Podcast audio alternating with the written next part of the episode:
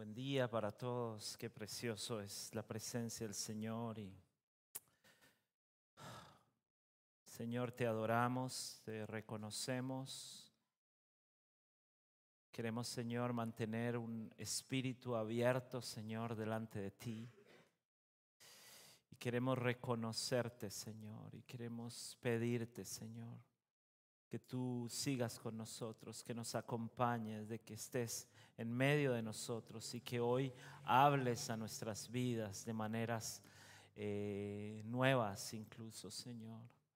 Que no podamos salir de aquí sin decir Dios, Dios no me habló, sino podamos salir de aquí sabiendo que Dios nos habló, nos llamó una vez más al arrepentimiento, nos llamó una vez más a una relación con Él, nos llamó una vez más a estar en su presencia, a vivir para Él.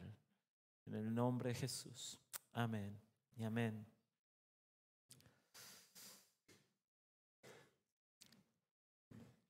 Cuando no había caído en cuenta que, que cuando estábamos haciendo todo este tema con el equipo de predicadores, todo el, el diseño de Jonás y cómo íbamos a predicarlo y a quién le tocaba qué pasaje y, todo eso, no había caído en cuenta que a mí me tocó la parte de estar en la valle, eh, en el pez, ¿no? No me había dado cuenta que yo era el que le iba a tocar estar en medio de las algas y el mondongo del pez, ¿no?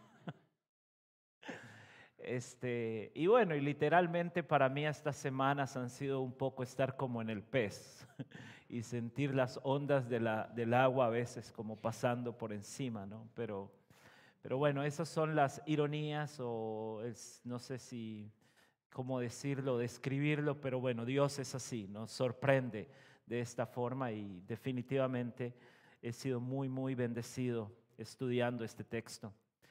Y lo cierto es que, bueno, hemos venido como iglesia estudiando eh, de Jonás y hemos ido estudiando los descensos de Jonás. ¿Por qué decimos descensos? Porque el primer descenso es cuando Dios habla a Jonás y ¿qué hace Jonás? Desciende a Jope, al puerto, no para obviamente ir hacia Nínive, sino a tomarse un barco hacia otra dirección, hacia Tarsis. Ese es el primer descenso de Jonás. Pero después tenemos un segundo descenso y eso es en la barca, cuando él decide irse a dormir y descender. ¿Se acuerdan que desciende al interior del barco? Y ahí desciende y, y duerme plácidamente mientras todos los demás están ahí luchando y viendo a ver cómo lo hacen, ¿verdad? Él está dormido, Él ha descendido y está dormido. Y hoy vamos a estudiar el tercer descenso. ¿Cuál es ese descenso? Ese descenso en el que Jonás es lanzado al agua. Y cuando está descendiendo en el agua, descendiendo Dios en su infinita misericordia, de manera creativa y asombrosa, provee para él un vehículo. ¿Ven cómo Jonás va descendiendo? Y va yendo, no va increciendo como dicen, sino va totalmente distinto a eso y va descendiendo hasta llegar a las fauces del del mar, del océano, a causa de su pecado, a causa de su rebelión, a causa de no hacer la voluntad de Dios. Pero a veces pensamos, y yo soy de los que a veces me he acercado al texto, o como eso, bueno, casi que como que el pez fue un juicio, pero más bien pensemos un momento que el pez, si no hubiese estado ahí, Jonás se ahoga. si no hubiese estado ahí, Jonás hubiese muerto. Entonces, Dios en su infinita misericordia y soberana y creativas formas nos sorprende y le regala a Jonás un vehículo. Y como decía Rosy el otro día, de cuando uno pone en el GPS y dice recalculando, ¿verdad? Cuando uno va en otra dirección a la que puso en el destino. Este pez es un vehículo que está recalculando y va a recalcular especialmente y recalibrar especialmente el corazón de Jonás en dirección hacia Dios. Ahora bien, nos preparamos y decimos, bueno, ¿esto qué es? ¿Una alegoría? ¿Una parábola? ¿Será? ¿Será un pez? Tres días, tres noches en un pez, ¿qué tipo de pez? Etcétera, ¿no? Pero lo cierto es que tenemos dos cosas, para, dos razones para creer que esto es un hecho histórico. Una es que, bueno, la Biblia está, como está la narrativa del Antiguo Testamento, tiene la misma estructura, Jonás. No está diciendo en ningún momento que esto es un sueño de Jonás, no está diciendo en ningún momento que esto es una visión de Jonás, no está diciendo en ningún momento nada de eso, sino que obedece a la misma narrativa del Antiguo Testamento cuando está contándose un hecho. Sí, es sorprendente para nosotros. Pero otra razón para pensar de que esto sí pasó es que Jesús en cuatro ocasiones hay cuatro eh, momentos en que lo registra los evangelios a Jesús mencionando y diciendo, hablando de la señal de Jonás. Es decir, este hecho fue no solo, no solo un hecho, sino fue una señal. Un milagro, milagro, milagro. Y Jesús se refiere a esto como un hecho, ni no se refiere como una visión de Jonás, como una parábola del profeta, no, él se refiere como un hecho. Y ahora bien, pensando para nosotros como cristianos, no debería costarnos mucho pensar que esto ocurrió, puesto que nosotros creemos en cosas como la encarnación, que Dios mismo se hizo hombre no nos debería costar demasiado cuando pensamos que nosotros creemos en algo como la resurrección, que rompe todos los límites de la física. Y no debería de costarnos cuando nosotros mismos sabemos de que nuestro Dios es soberano. Y los cielos y la tierra y el universo obedecen y el cielo, la tierra, todo lo que vemos fue creado por la voz de su palabra. Ahora bien, vamos a Jonás, habiendo dicho esto. Jonás capítulo 1, versículo 17. Pero Jehová tenía preparado un gran pez que tragase a Jonás. Ahora, sueno como metido en el pez ahora que tragase a Jonás. Es que Rosy trajo efectos especiales la otra vez. Estaba pensando, ¿cómo supero lo de Rosy? Realmente lo pensé. Pero dije, bueno, una de dos, traigo una tina enorme de mondongo que caiga desde el... Y todos sintamos lo que pudo haber sentido Jonás, pero me pareció mucho. Después, ¿quién limpia todo? Pero Jehová tenía preparado un gran pez que tragase a Jonás, y estuvo Jonás en el vientre del pez tres días y tres noches.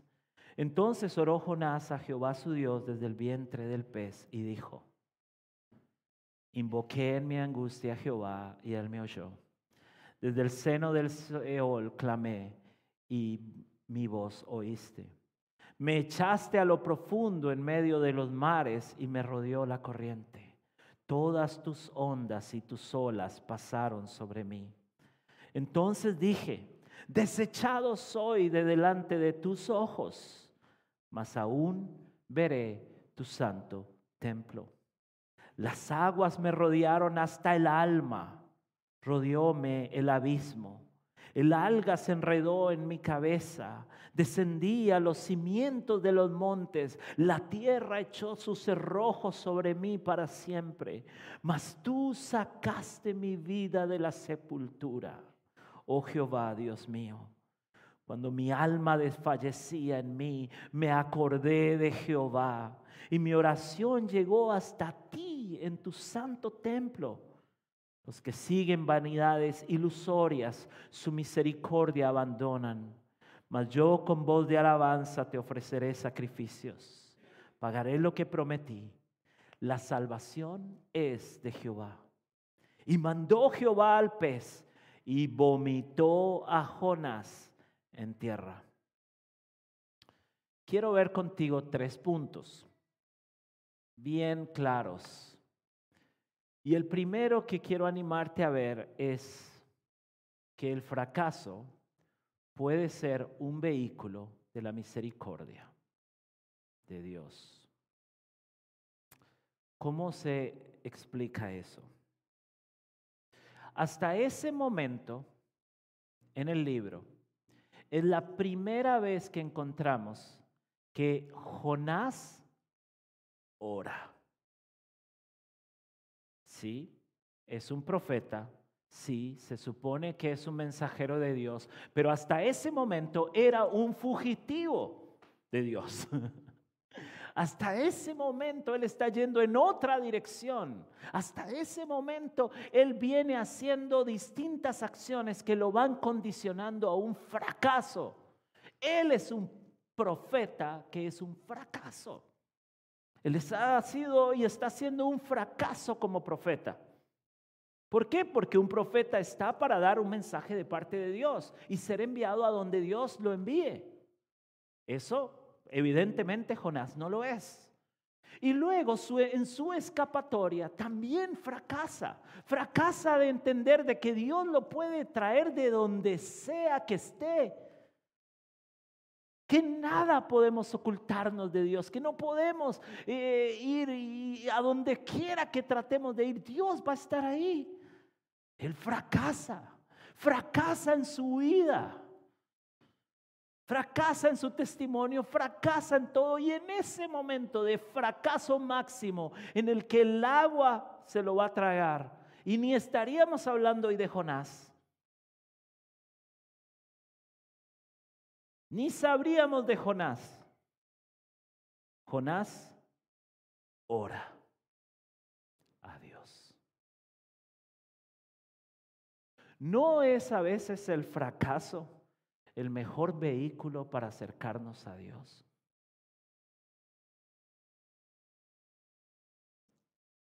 Sí, a nadie le gusta. A mí no me gusta fracasar. No me gusta cuando voy en esa escalera descendente como Jonás. No me gusta cuando me doy cuenta de mis fracasos y de que voy fracasando. Y pensemos, hay cualquier cantidad de fracasos. Sí, puede ser un fracaso laboral, puede ser un fracaso relacional, puede ser un fracaso moral, puede ser un fracaso, y ahí te podemos seguir contando, ¿no? Una relación rota, un matrimonio, una familia.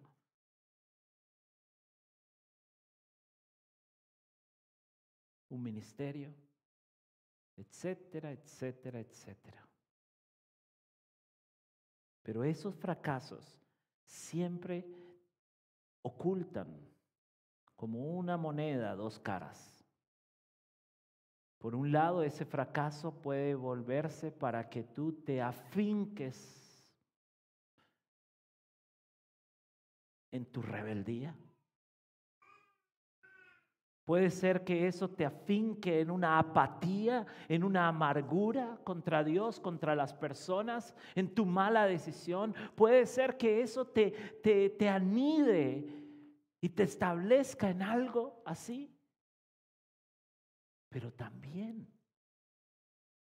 tiene oculta una puertita que puede ser que te vuelvas a Dios. La mayoría de nosotros llegamos a Dios en las peores situaciones.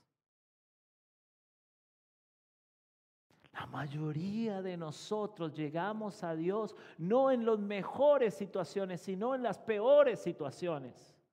Es porque estamos con el agua hasta el cuello o porque estamos en el vientre del pez que entonces clamamos y decimos, Señor, no soy suficiente. Pensaba que era súper sabio, pensaba que era astuto, pensaba, pero la verdad es, pensaba que podía lidiar con esa relación, pero pequé.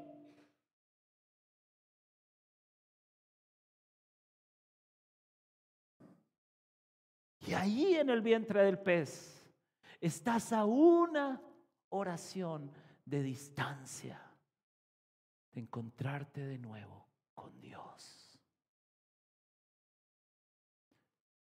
Entonces, el fracaso puede ser un vehículo de misericordia. ¿Sí? No creo que haya sido bonito ese viaje de Jonás. ahí en el pez, yendo por las profundidades del abismo, era como, no sé, como ir en una montaña rusa acuática. ¿Y no nos hemos sentido así alguna vez?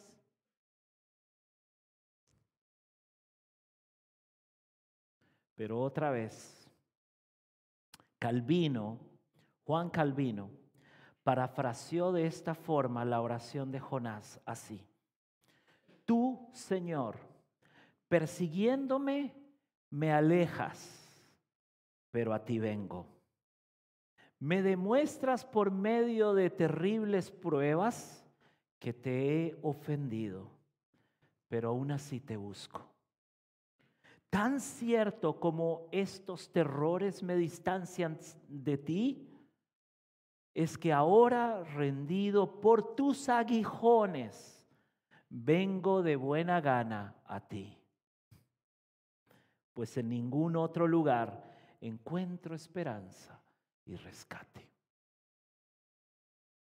¿No es eso lo que está viviendo Jonás? Bregando con los aguijones de Dios. Pero él va en busca de ese Dios. A veces tenemos que fracasar nos tienen incluso que romper el corazón.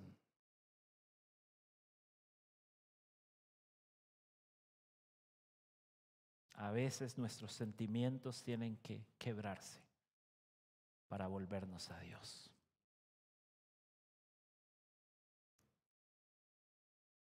Muchas veces he estado en ese tipo de consejos y consejería y hablando con alguien donde me dice, yo sabía que estaba en una relación que no, eh, que estaba mal delante de Dios. Pero si esa persona no me hubiese roto el corazón, no hubiera vuelto a Dios. Tantas veces he estado en momentos o en conversaciones con alguien que me dice, mira, yo pensé que podía, ir ahí un poco más, un poco más, un poco más con este pecado, hasta que fui descubierto. En mi trabajo fui descubierto. Pero si no me hubiese pasado eso, no hubiera vuelto a Dios.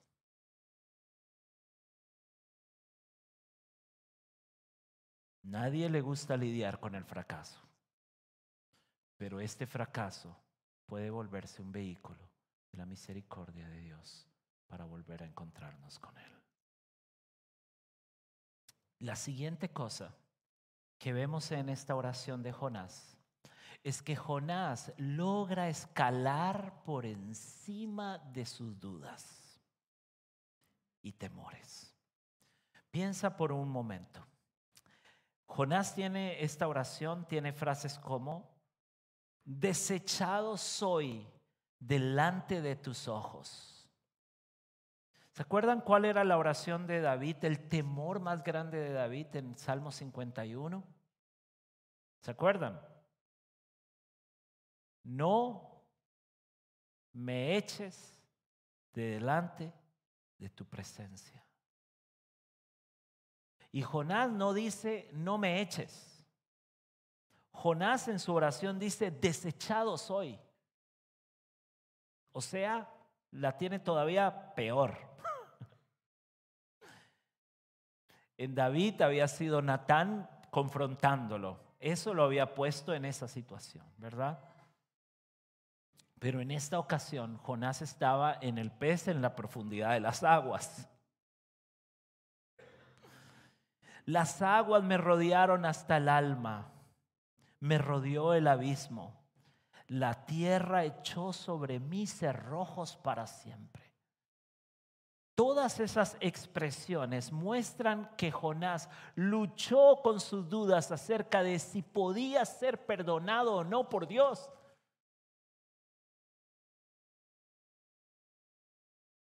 muestran de que él está luchando con Dios a ver si él mismo se la cree de que aún en medio de ese lugar podría ser incluso perdonado por Dios.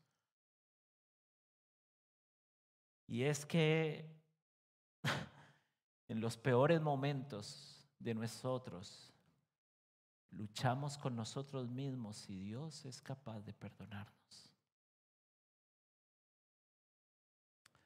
Pero vean que Jonás se corrige a sí mismo en la oración. ¿Cómo se corrige? Él dice dos veces esta frase o esta, esta alusión, donde dice, mas aún veré tu santo templo. Mi oración llegará hasta tu santo templo. Aún da y dice, bueno, y yo iré y pagaré lo que prometí hablando de la alabanza que dará delante del templo. ¿Por qué Jonás relaciona y se corrige trayendo el templo a la memoria en su oración? Jonás no se puede corregir a la sombra de las buenas acciones de él. Todas son equívocas. Pero Jonás recuerda el templo porque es en el templo donde Dios era propicio para salvar y perdonar a su pueblo. Era el templo, él creció en un ambiente donde el templo era ese lugar donde Dios era propicio a perdonar, a expiar, a olvidar los pecados de su pueblo. Era la muestra del Dios invisible. Se volvía visible volviéndose para perdón, para ser propicio a quienes habían pecado. ¿Por qué es que Él denota el templo y el templo? Porque Él sabe que es para Él en su mente la habitación de ese Dios. Y ese Dios es capaz de ser propicio al pecador. Y hoy nosotros, con mucho más luz que Jonás, sabemos que Dios es capaz de ser propicio a nosotros. Sabemos que Dios es capaz de perdonarnos. Sabemos que Dios es capaz a través de su perdón y del Evangelio hermoso y precioso de que el hombre puede entrar en paz con Dios. Así haya hecho lo que haya hecho. ¿Cómo nos corregimos a nosotros mismos? Nos corregimos recordándonos el Evangelio. Lutero decía, debemos de predicarnos todos los días el Evangelio. Nosotros cuando hemos descendido por nuestros pecados, por nuestros errores, porque hemos hecho algo que no está bien y hemos descendido a un lugar que no deberíamos de estar. La única manera, la única escalera que podemos subir es a través de una escalera llamada gracia. Es una escalera llamada gracia de Dios. De que Dios nos amó aún siendo nosotros pecadores. Dios nos amó, nos perdonó, nos hizo sus hijos. Y aún entonces yo te quiero animar a que cuando estés sintiéndote de que la embarraste y que estás en el pez bregando con las consecuencias de un pecado, la única forma que puedas salir de ahí es corriendo a la gracia de Dios. Es confesándote delante de ese Dios y diciendo como aquel publicano oraba, sé propicio a mí que soy pecador. No es tratando de excusarte, no es tratando de encontrar formas y, decir, bueno Dios, tú sabes que hice eso porque yo... No es tratando de decir, ah, es porque yo estoy enojado y yo tengo la razón en esta situación. Ah, no, es que no saben, pero es que yo tengo la razón. Te vas a morir en el pez si sigues así.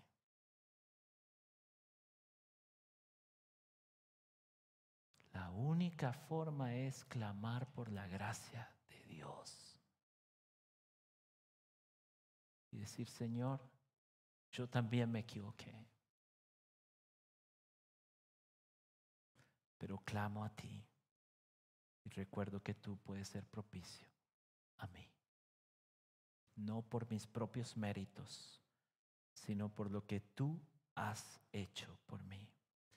En esto consiste el amor, no en que nosotros hayamos amado a Dios, sino que Él nos amó a nosotros y envió a su Hijo en propiciación por nuestros pecados.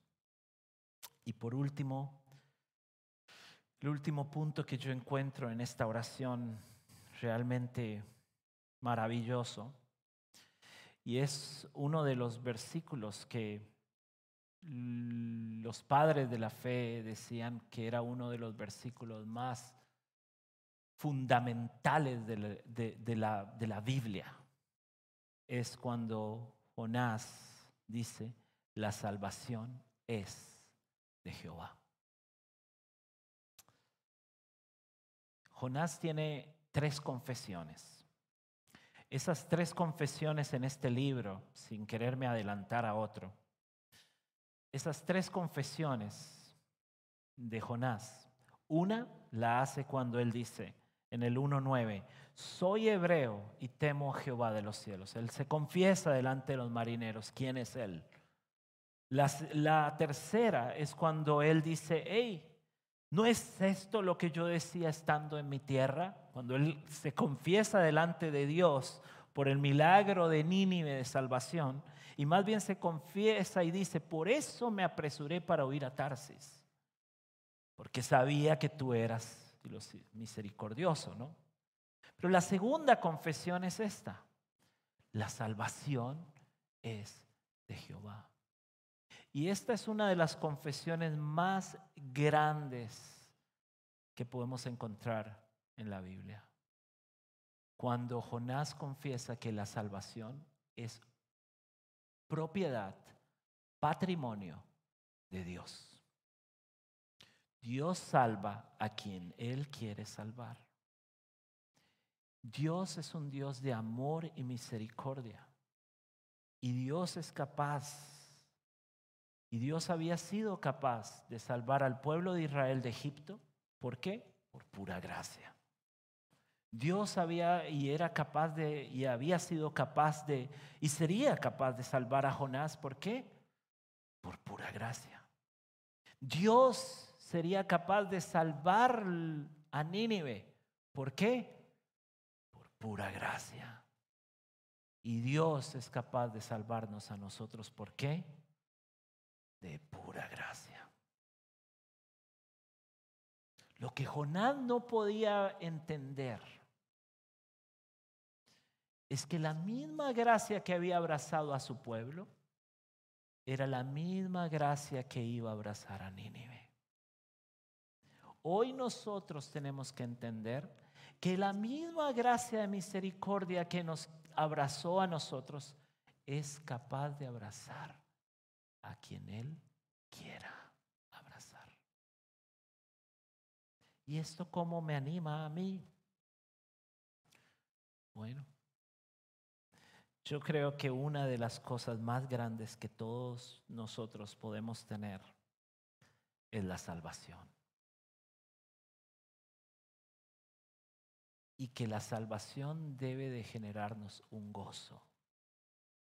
Hace unos días viviendo todo este tema de la situación de la muerte de mi madre, me puse a pensar que realmente lo más importante que tiene el hombre es la salvación. No hay nada material que se compare a eso. Ni la salud es más importante que la salvación. Ni el dinero. Nada, nada, nada, nada, nada. Es más importante porque es lo único que nos puede acompañar a la otra vida. Y saben una cosa, es por pura gracia. Entonces, esa salvación tiene que impulsarnos a vivir vidas renovadas. Debe de impulsarnos a vivir vidas que sean significativas con los demás.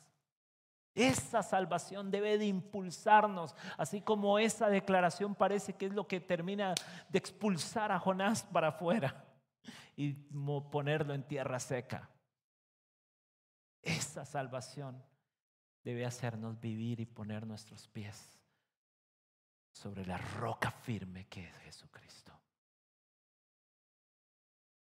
Así que oramos al Señor en esta mañana, pidiéndole a Él que nos siga animando. Pero si hay alguna persona que está en este momento sintiéndose como en el interior de un pez. Dios es propicio y Dios es capaz de ayudar y de sacarnos adelante. Pero oremos, hagamos como hizo Jonás y yo elevé mi oración. Elevemos una oración a Dios. Si tienes que pedir perdón a Dios, pídele perdón. Si tienes que confesar tus pecados delante de Dios, confiésalos. Porque Dios es propicio por amor y gracia y misericordia. Si hoy te sientes así por, por algunas malas decisiones que tomaste o otros han tomado malas decisiones y te han puesto en una situación complicada, recurre igual manera a la gracia de Dios.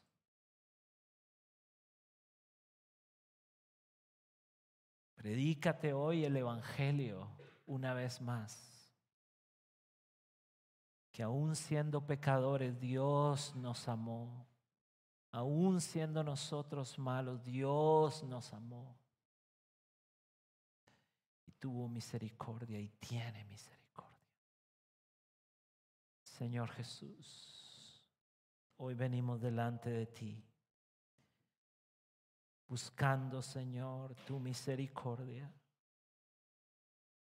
A pesar de que esta misericordia muchas veces tenga formas que no quisiera, que me duelen.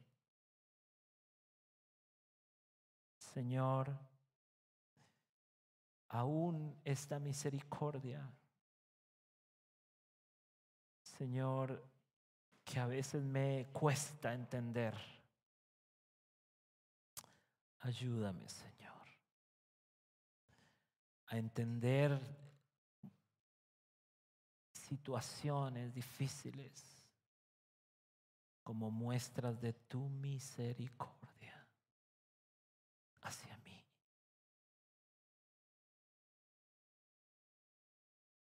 Hoy confieso mis pecados. Y pido y busco ayuda de ti. Porque tu Hijo Jesús fue el mejor y más grande sacrificio en propiciación por nosotros. Si por alguna razón no sientes o no sabes o tienes duda de tu salvación, quiero animarte en esta hora que le digas, Señor, perdona mis pecados. Reconozco a tu Hijo amado Jesucristo como el Hijo de Dios y en Él quiero poner la confianza de mi vida. Quiero echar toda mi ansiedad sobre Él. Te reconozco como el Hijo de Dios. Enviado por mí. Enviado para que yo pueda encontrar paz con el Padre.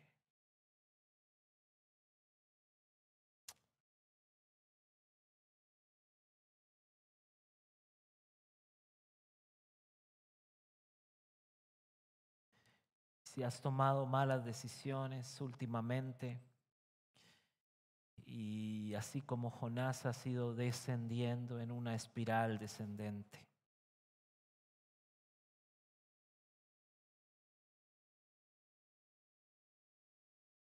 es tiempo de subir. Corre a la gracia de Dios.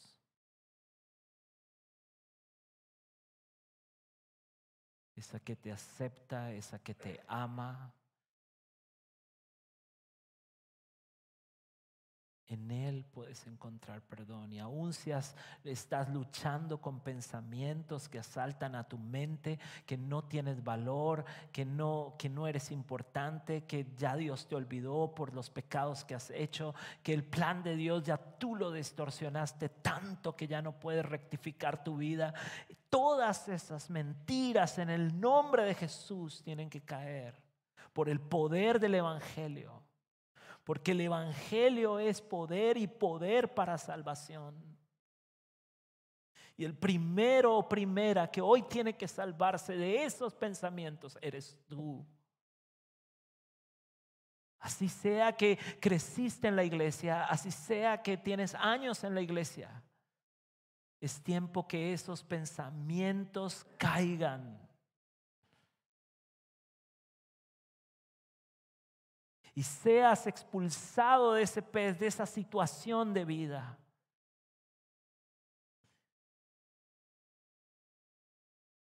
Empieces a vivir en la roca firme, en la tierra firme que es Cristo.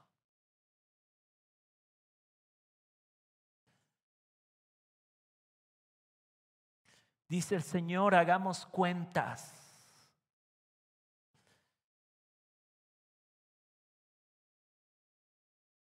Hagamos cuentas. Entra en paz con Dios en esta mañana.